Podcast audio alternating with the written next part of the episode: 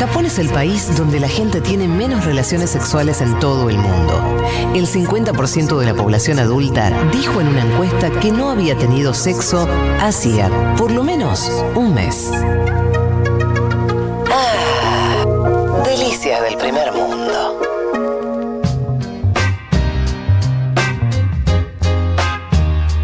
Panorama informativo. Ustedes lo habrán visto. En esta semana tuvimos una novedad. Esto quiero detenerme un segundo sobre eh, lo que está ocurriendo con algunos liderazgos latinoamericanos. Em, particularmente lo que estuvo pasando con Evo, con Evo, Correa. Evo Morales y Rafael Correa. Em, bueno, inhabilitados ambos para, para, ser candidatos en las próximas elecciones en cada uno de los países. Recordemos que además ni siquiera están en sus países. Evo Morales está exiliado de la Argentina, Correa lo mismo en Bélgica. Eh, un tribunal constitucional en La Paz, en Bolivia, determinó este lunes que el expresidente Morales quedaba inhabilitado para postularse como candidato al Senado, que era el otro que estaban evaluando eh, o intentando hacer por el departamento de Cochabamba. Eh, para las elecciones que se realizarían, pongo el condicional porque se postergaron varias veces, el 18 de octubre. ¿sí? El motivo es que no estaba residiendo en el país, lo cual no deja de ser una casi un chiste legal, ¿no? Cuando está, tuvo que huir, todos lo, lo vimos, ¿se acuerdan todo el periplo? Del avión. ¿Se acuerdan que lo sacó con ayuda de, México? Un avión que tenía que andar sobrevolando algunos países y, toda una, salida que hablaba de que se había producido un golpe y que Evo Morales tuvo que escaparse, huir, exiliado, terminó radicado en nuestro país.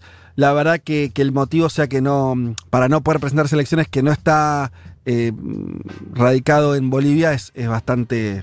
Eh, casi siniestro el argumento, ¿no? Em, y por el lado de Ecuador, la Corte Nacional de Justicia ratificó una condena por cohecho contra Correa y de esta manera quedó inhabilitado para presentarse como candidato a la vicepresidencia, que lo tratamos acá, la estrategia política de Correa que trataba de imitar un poco lo que hizo Cristina en Argentina, de ubicarse como vicepresidente y de esa manera fortalecer a el candidato a presidente que es alguien que no, que no tiene un peso político propio. Así que bueno, esa estrategia quedará en veremos, habrá que ver eh, cómo, cómo funciona. Pero bueno, ya son dos hechos que parecen muy difíciles de los cuales se vuelva atrás. Así que yo resaltaría en primer lugar esto. Ya tenemos dos líderes políticos que fueron dos presidentes con una legitimidad enorme en cada uno de sus países, más allá de la opinión que puedas tener de sus gobiernos y demás. Fueron líderes y presidentes que se sometieron a las urnas, que fueron validados en varias ocasiones, que eh, se fueron del gobierno, en el caso de Evo, bueno, con, toda la situación, eh, pero bueno, estaba peleando por ganar en primera vuelta un nuevo mandato. En el caso de Correa, dejó a, a, un supuesto delfín que se convirtió en su contrario, ¿no? En su némesis, como es Lenín Moreno, pero se fue también con una aceptación popular muy importante. Bueno, en países que además históricamente no tuvieron esa situación, ¿no? En general eran países que los presidentes saltaban por el aire. Hoy esas dos figuras están inhabilitadas por distintos argumentos legales. La verdad que habla mismo día, Fede, mismo día, casi misma hora. ¿eh? Digo, también eso para notar que fue el lunes, mismo día, casi misma hora, me parece muy sintomático de lo que pasa con las democracias latinoamericanas hoy. Hay una fragilidad que es eh, notoria, que es evidente. Y si a eso le agregamos que también esta semana reapareció Lula, que yo lo pondría claramente dentro de. Eh, comparte con los, con los otros dos expresidentes lo que acabo de decir: popularidad, estabilidad política y demás. Eh, recordemos Lula preso, estuvo preso un tiempo prolongado, está también eh, inhabilitado. El, 7 de septiembre, em, el mismo día que proscribieron a Correa y a, y a Evo Morales, Lula reapareció con un spot de unos minutos donde se eh, intenta instalarse para la próxima campaña presidencial. La consigna del spot es un Brasil para todos y eh, para todas y para todos. El líder laborista cuestionó obviamente a Bolsonaro. Todo lo que tiene que ver con la gestión de la pandemia. Y, em, y bueno, haciendo un llamado también. el tema es cómo se va entendiendo esta, este posicionamiento político. Si es que él va a intentar ser candidato él, si va a instalarse como una figura política de su fuerza, del Partido de los Trabajadores, de la izquierda en general, y buscarán, como ya hicieron con Haddad, un candidato eh, que represente a, esa fuerza. Veremos, pero reapareció, ¿no? En, su momento entiendo que él había dicho que no se iba a volver a postular por una cuestión sobre todo de edad, ¿no? Creo que tiene como 73 años. Pero bueno, quizás se envalentonó con Estados Unidos y ve que Biden tiene 77 años y quién sabe, ¿no? Por ahí se vuelve a postular. Sí, habrá que... Sí opinó un gobernador importante que es Flavio Dino, del estado de Marañao, que salió a apoyar una hipotética candidatura de Lula. Como vos bien decís, Fede, todavía no sabemos si esto va a ser así. Aparte, falta muchísimo para el año 2022 y hay elecciones este año, pero eh, dijo Flavio Dino textual: si Lula puede ser candidato, defiendo su candidatura como la mejor vía para llegar a un nuevo contrato social. En eso me suena muy similar a lo que se planteaba en la Argentina durante el macrismo, la idea de nuevo contrato social y dice Dino, haría una especie de transición política entre el desastre bolsonarista y otro momento, inclusive con la proyección de nuevos líderes. Me parece importante esa frase de Dino como para comprender el video de Lula. Totalmente, y, creo que de vuelta nos habla de la situación de, estos liderazgos. Que ahí me detengo un segundo como un pequeño comentario, más allá de, de las noticias que, acabamos de contar. Mi impresión es, la, es como dual. Por un lado habla que obviamente, eh, y esto también lo hacemos extensivo a eh, lo que pasa casi sin excepción en cualquier país de la región, donde la política está muy judicializada, donde hay eh, demasiados políticos con problemas judiciales, causas. Esto es algo que no es no siempre fácil la historia de nuestro continente. entonces, por un lado, una fragilidad democrática, porque la verdad que si vos tomás esos tres países, Brasil, Bolivia y Ecuador, en ninguno se puede presentar el que es el, claramente el líder político más importante de esos países. O sea, ya está, no hay que, no hay que explicar mucho más, ¿no? Le contás a cualquiera que acaba de, eh, no sé, despertarse de un sueño profundo y le decís, mirá, en los tres países en ninguno se puede presentar quien tiene más votos. Esa persona la única conclusión que puede llegar es que hay un problema democrático, hay un problema de, em, sí, hasta diría de legalidad democrática, cuando esa situación no se da en un caso aislado, decís, bueno, lo que pasa es que esa persona, no sé, eh, ya ves algo sistémico, eh, sin lugar a dudas, ¿no? Y, anotando lo que decía también Juanma de, eh, de la simultaneidad, no es algo que, mm. pasó en los últimos 10 años, está pasando todo junto, entonces claramente está ocurriendo algo. Por un lado, entonces diría fragilidad democrática en ese mm. sentido, y al mismo tiempo diría otra cosa, que es casi eh, contradictoria, que es, o, complementaria, que es que son todos liderazgos que, a pesar de todo esto que estoy diciendo, siguen siendo relevantes. Y hay un problema ahí, o tienen un problema a la hora de, la inhabilitación y demás, que siguen siendo figuras políticas de peso que van a definir eh, más tarde o más temprano lo que ocurra en esos países. En otras épocas en América Latina, cuando se producía un corte, era un corte violento, dictaduras militares, violencia institucional muy fuerte, y eso hacía que los procesos después arranquen medio de cero, ¿no? Acá no está ocurriendo eso, y me parece que, sacando el caso Lula que decía Leti, que, es alguien más con, más años, Correa y Evo son dos personas jóvenes que van a estar en los próximos 20 años en la política de esos países. Entonces me parece que ese corte que a veces busca en general nuestro continente la derecha no se va a producir. No, y te complemento con algo que, me parece buenísimo como pide, que es también el impacto que va a tener en la gobernabilidad de la región, ¿no? Y en cada uno de esos países. Pues decías, bueno, no se van del escenario político, siguen ahí. Y ahí tenés, digo, al margen de los liderazgos, me parece que es importante pensar a la, población que representan, ¿no? Esos liderazgos que siguen siendo mayoritarios, en este caso en la oposición.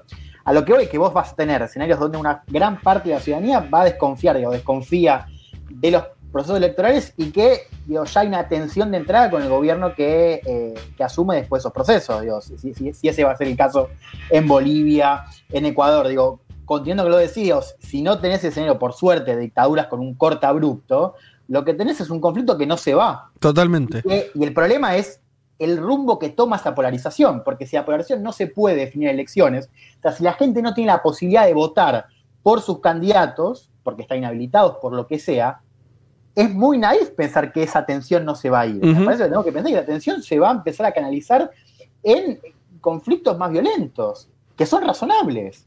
Totalmente. Y que en un escenario donde además te aumenta la pobreza por, eh, digo, como, como- como nunca en los últimos años, donde va a tener un- una desigualdad que retrocede, digamos, que se amplifica con los efectos de la pandemia, digo, esos conflictos, me parece que uno puede imaginar que se profundizan aún más, digo, que, que empiezan a canalizarse en, en, eh, en unas herramientas más violentas. Eh, sí, totalmente de acuerdo. Me parece que ese es el escenario que tenemos. Y la verdad que también hay que decir una cosa. Todos estos líderes, el caso de Lula, ¿se acuerdan ustedes? Se entregó, dijo, listo, yo me, como la, la cárcel. El caso de Correa y, y, y de Evo Morales intentando, en un marco de cancha inclinada evidente, también presentarse. Digo, la apuesta de estos líderes sigue siendo una apuesta política. Eh, una apuesta por la participación en los procesos electorales y demás. Ahora, como decís, eh, Elman, eso también tiene un límite en el tiempo. O sea, ¿qué pasa si en, esos tres países, en los próximos procesos electorales, están obviamente con dosis muy altas de proscripción? Bueno, la legitimidad de eso, ¿dónde va a estar?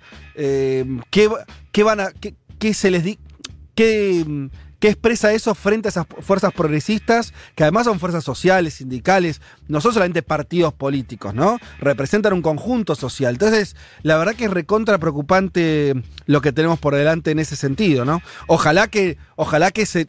Que, permitan otras cosas, o que la competencia electoral incluso supere esa, esa dificultad. Pero la verdad que es, que bastante complicado como, como escenario ya regional. Estamos hablando de eh, por lo menos tres países. Habría que sumar a Venezuela, que también tiene un, este, un, un problema ahí, está, está, viendo de, de competencia. Eh, podríamos decir Capriles, líder opositor ahora que eh, quiere participar en las elecciones, él también está inhabilitado. Veremos que. Venezuela está en una situación tan mala que parece que está yendo en una situación un poco mejor. El sentido de que tal vez si la oposición participa en las elecciones, tengamos un marco más, un poco más ordenado que el que había hasta ahora, que era bastante desastroso. Pero bueno, la verdad que si mirás el conjunto, es un conjunto muy complicado, ¿no? Eh, bien, avancemos igual con, con otras informaciones. Eh, nos hablaban, nos decían que hablemos de, de, Paraguay. Bueno, secuestraron al expresidente de Paraguay, a Oscar Denis Sánchez. ¿Sí? Ex vice, vice, vice. ¿Qué dije? ¿Presidente? No, sí. vicepresidente. Eh, fue vicepresidente entre el 2012 y el 2013. No se sabe, no hay, no hay mucha, mucha información clara. Aparece de vuelta ahí la, la cuestión de, de, este ejército del pueblo paraguayo, el EPP, EPP que, eh, Juan, si querés, eh, Juanma, vos contá alguna cosa, porque algunos linkean esta situación con lo que había ocurrido eh, con el asesinato de las dos eh, nenas la semana pasada. Sí, a ver, se toma como eh, una actitud que va en ese sentido, tras el asesinato de aquellas dos nenas que eran, contábamos la semana pasada, hijas de miembros del EPP, se produce este, este secuestro. Me parece que ahí en el medio hubo aparte una discusión con la Cancillería Argentina, con el tema de la nacionalidad de las nenas, pero bueno, esto se fue de madre y ya todas las organizaciones políticas paraguayas están diciendo que están en contra de este secuestro de el ex eh, sí, bueno, vicepresidente claro. y, que, que, están pidiendo por su vida básicamente, Ajá. porque aparte es un señor mayor sí. que tiene que tomar medicamentos, bueno, una situación muy, muy peculiar. De vuelta, ¿no? Otra, otro escenario, Paraguay, que no, bueno, este, que también habría que decir que fue Paraguay de esos casos donde hubo tempranamente un, una interrupción del proceso político con la destitución del Hugo allá ya hace tiempo. Pero bueno, 2012. También, sí, también un escenario donde, donde empieza a enrarecerse, ¿no? A ennegrecerse también la, la, convivencia democrática, la convivencia política. Si les parece, rematamos todo esto de la región con la noticia esta semana. Nosotros habíamos contado que existía la chance, hablamos incluso con dos ex cancilleres, con Malcorra y con Tayana, eh, fue hace dos domingos, si no me equivoco, por la expectativa que había de que se lograra impedir la eh, postulación del candidato de Trump, el candidato norteamericano Claver Carone, para presidir el BID, ¿sí? el Banco Interamericano de Desarrollo. Bien, finalmente ganó la pulsera Trump. Argentina, que era un poco el que venía llevando eh, la estrategia de postergar la elección, había presentado un candidato que era Belis, y estaba intentando tejer alianzas también regionales para que no llegara eh, a concretarse lo que estamos viendo hoy. Bueno, finalmente la pulseada la, la ganó. Nomás el gobierno norteamericano impuso a su candidato, logró los votos. Recordamos brevemente, el BID se maneja por votos proporcionales. Estados Unidos ya solo tenía el 30%, consiguió, creo que terminó consiguiendo algo así como más del 60%, ¿no? Por ciento de los votos con el resto de los países. 70. ¿70? Sí, 70%. Ahora, te marco que la última vez que hubo candidato único, sacó 96 ese candidato único. Mm. Digo como para mostrar también que la posición argentina y mexicana algo de apoyo tuvo, además de la- los países de la Unión Europea. Claro, sí, sí. lo- logró logró un, un- un polo, pero un polo mi- minoritario. Eh, y después acá se abre la, la- la cuestión, ¿no? Si es un. Algunos dicen que es un triunfo pírrico de, de Trump. ¿En, en qué sentido? En el sentido de que un escenario, si Trump gana relige en noviembre, bueno, habrá impuesto su candidato, habrá. Yo creo que allá hay, que tener en cuenta esto al margen. Yo era de los que creía que Trump iba a ser mucho más aislacionista en términos in- eh, de política exterior norteamericana. Creo que me equivoqué eh, grosso. Me parece que da muestras en varios lugares, pero en nuestra región particularmente, de ser un líder y un gobierno, esta administración norteamericana, muy injerencista, ¿no? Muy injerencista.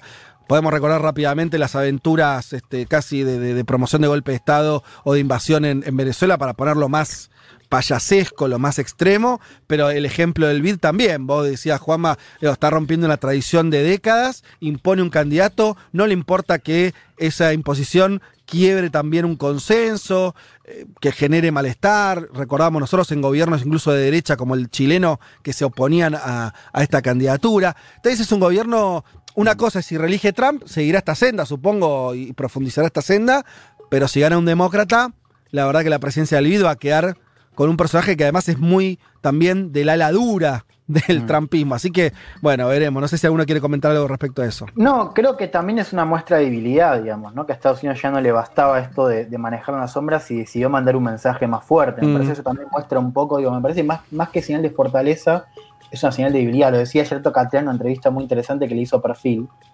Decía, bueno, por algo Estados Unidos debe, digamos, necesita mostrar esta cosa de estoy apretando el acelerador y estoy haciéndome cargo, ¿no? De, de un organismo que ya manejaba, ¿no? Y a mí me parece que para pensar la relación con China, esto algo nos muestra, ¿no? Y nos muestra también un segundo dato que me parece que hay que tener en cuenta por lo que podría ser un eventual gobierno de Trump, y es que las cabezas de América Latina, Marco Rubio, Clark Caron, tienen cierta autonomía de lo que es la, Secretaría de Estado General. Y esto me parece que muestra cómo se desprende, digamos, un, un ala de, de la política exterior que tiene autonomía para lo que son los asuntos de la región y que la quiere manejar de una manera más agresiva, ¿no? Eh, está bien ese, eso, e- ese, ese subrayado, ese agregado que, que marcás. Y, y bueno, nada, y buena parte de esto será de- del próximo rumbo. Hay que esperar a las elecciones de Norteamérica, de Estados Unidos. Cuando nosotros por ahí le dedicamos mucho tiempo a entender la política eh, norteamericana, entender las disputas en, los dos grandes partidos, a entender. tiene, porque después impacta de forma muy directa, y- y resalto lo de muy porque hace tal vez este, unos años esto tenía otra sensación. Para decirlo rápidamente y hasta a lo bestia, cuando Estados Unidos estaba con la cabeza en Medio Oriente, ¿no? Los primeros años del- siglo XXI, bueno, incluso algunos, yo por suerte en esa no me prendí, pero algunos decían, bueno, el imperialismo ya está, Estados Unidos es un país más, eh, eh, Estados Unidos ya deja, eh, después del muro de Berlín, puede ganar la izquierda en la región y, y a Estados Unidos no le importa. Se decían todas esas cosas, se escribían y se firmaban, Sí. ¿no? Eh, y, y la verdad que, bueno, nada que ver. La verdad que la realidad Y- mostró, Fede, aparte- está mostrando otra cosa. No, lo que decís me parece que está bueno como para mostrar que acá eh, toda esa destrucción que hubo de las instancias de integración por parte de gobiernos conservadores que se cristalizó, por ejemplo, en la aparición de Prosur, un organismo que nadie vio trabajar, en la demolición de la UNASUR, en, la- en el intento de destrucción del Mercosur, termina teniendo este desenlace, que es un desenlace donde los Estados Unidos tienen que comandar directamente un banco que históricamente comandaron los latinoamericanos. Yo creo que fue una muy mala noticia para las democracias latinoamericanas lo que pasó ayer, más allá de lo que plantea Juan, que está bueno, que puede ser defensivo de los Estados Unidos en términos de China. pero para América Latina es una muy mala noticia. Leti. Fede, no, más yo soy media seca porque a mí yo me planteo hasta dónde realmente le interesa Latinoamérica y hasta dónde disputa con China, las inversiones de China y por esto el tema del BID, porque algo similar me parece que está pasando en lo que sería el patio trasero de China, en el mar del sur de China, y la injerencia de Estados Unidos como un poco ahí disputándole también el patio trasero a China, digo, Latinoamérica como patio trasero de Estados Unidos. No sé si se entiende. O sea, me planteo hasta dónde el, interés real es por Latinoamérica o sigue siendo parte de la disputa con China, ¿no? Bueno, es que le interesa, eh, me parece que lo que vos decís aporta, pero en el mismo sentido de lo que venimos hablando, tal vez. O sea, eh, le importa América Latina en tanto pieza, una pieza más de la geopolítica mundial a Estados Unidos. Total, totalmente. Sí, sí, no, no, qué sé yo. Eh, claramente tiene ese, ese color y, digamos algo más. porque China empezó a sobrevolar en esto que comentaban ustedes y tiene que ver, hay que ver en la etapa post pandemia que eh, va a venir, vendrá, vendrá en diciembre, en abril, en mayo, en algún momento vendrá. Cuando digo vendrá la pospandemia es vendrá eh, un intento de la economía mundial de reponerse, una especie de nuevo orden sobre este desorden. Y ahí me parece que se va a ver también, eh, de vuelta, nuestra región va a estar tensionada. Si ese crecimiento, porque todos más o menos advierten que puede llegar a venir, eh, vendrá más por el lado del consumo chino. China volverá a comprarnos eh, o, a, intentar tener una, un vínculo comercial intenso. Estados Unidos intentará con nuestra región algo en ese sentido o solamente nos va a tratar de que no comerciemos o no tengamos tantos negocios con China sin proponer eh, otra cosa en su lugar. todo eso también va a estar ahí expresado y no falta mucho para todo eso. Me parece que cuestión de un año, año y medio, me parece que eso, eso lo vamos a ver fuertemente, así que ahí también todo lo que decís Leti me parece que, también se, configura. Si les parece, para ir cerrando, nos vamos a otro territorio. Em, también fue noticia esta semana lo que ocurrió en em, un campo de refugiados en una isla de Grecia, la isla de Lesbos. Eh, una isla muy importante y que además eh, alberga el mayor número de, refugiados. Se habla de unos 13.000 13.000 personas que estarían en esa isla en calidad de refugiados, el mayor centro de refugiados de Europa, eh, y que se, incendió, básicamente, ¿no? Eh, destruyó gran parte de ese campo de refugiados, así que sobre, sobre llovido mojado.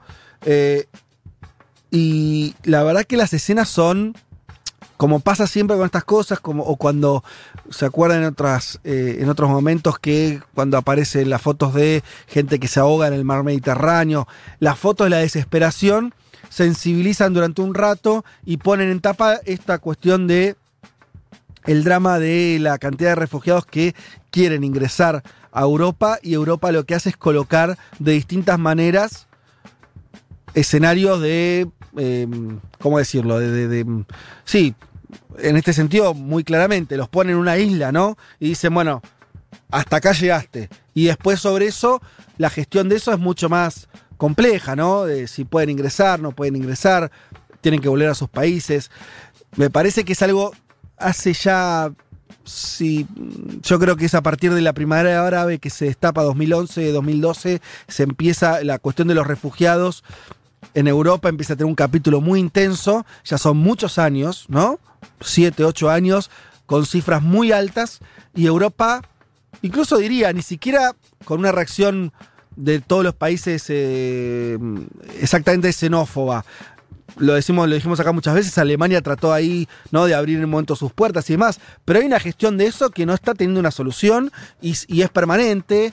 Y, y ahora las escenas son de gente muy desamparada, miles y miles y decenas de miles de personas, de familias que eh, están meses eh, en, estos campos que son absolutamente. son campos de detención, la verdad, ¿no? Y con muy poco. Con una calidad de vida horrible y entonces donde se crean estas escenas. De pronto hay un incendio y encima quedan aún más desprotegidos. La verdad que no hay respuestas políticas satisfactorias por parte de, de Europa de estas cosas, ¿no? Seguimos en la misma. Em, bien, bueno, dicho esto, podemos ir cerrando. Les cuento una más, como último capítulo, que tiene que ver eh, con que en Brasil condenaron a 15 años de prisión a Eduardo Cunha, un tipo que fue muy importante en su momento eh, para la destitución de Dilma, eh, un líder del, del Congreso de Brasil, un armador político que decía fue importante para lograr esa mayoría que después le enjuició y después el Fue mismo el que quedó- pidió el juicio político, aparte, Fede. Fue el presidente de la Cámara cuando Claro. se pidió el juicio político a Dilma, donde se destituyó a la expresidenta justo ahora hace poco tiempo, la semana pasada, se cumplieron cuatro años de ese desenlace. Y después él quedó encerrado en esa misma dinámica, ¿no? Eh, empezó a quedar eh, preso de, eh, bueno, primero, obviamente, el- todo el sistema político brasileño empezó a estar en esa, eh, en esa dinámica de, de- juicios, de acusaciones, el lavallato extendido que empezó a, a hacer una especie de metástasis en políticos y partidos de toda, de toda índole. Y finalmente, Eduardo Cunha eh, quedó condenado a 15 años de prisión. Así que bueno, nada, simplemente contar eso como un detalle también, veníamos hablando antes respecto de los líderes eh, políticos, Cunha es un, hoy por hoy es un, nada, no, tiene una relevancia política él particular, pero como fue alguien importante, me parece como síntoma de la destrucción del sistema político brasilero, es clara, ¿no? Y eso me parece que es el otro dato. La mayor democracia de la región tiene su sistema político destruido y no lo reconstruyó. Bolsonaro, ustedes vieron las notas eh, cuando se hacen en Brasil hay una técnica periodística bastante arraigada, perdón, que a todos los políticos le pone entre, entre paréntesis el partido. Uy, me trae con, me- me- tengo una, una yerba en la garganta, ¿les pasó a ustedes a veces cuando toman mate? Durísimo. Que queda una yerbita, que la sentís, sé dónde Tenés que cambiar de yerba, Vázquez. Tenés que cambiar de yerba. Yo te asesoro. Claro. Y pero ahora qué hago? Pues estoy en el estudio, no tengo un vaso de agua, estoy solo en la radio, no hay nadie, salvo mi persona, así que solamente puedo tomar otro mate.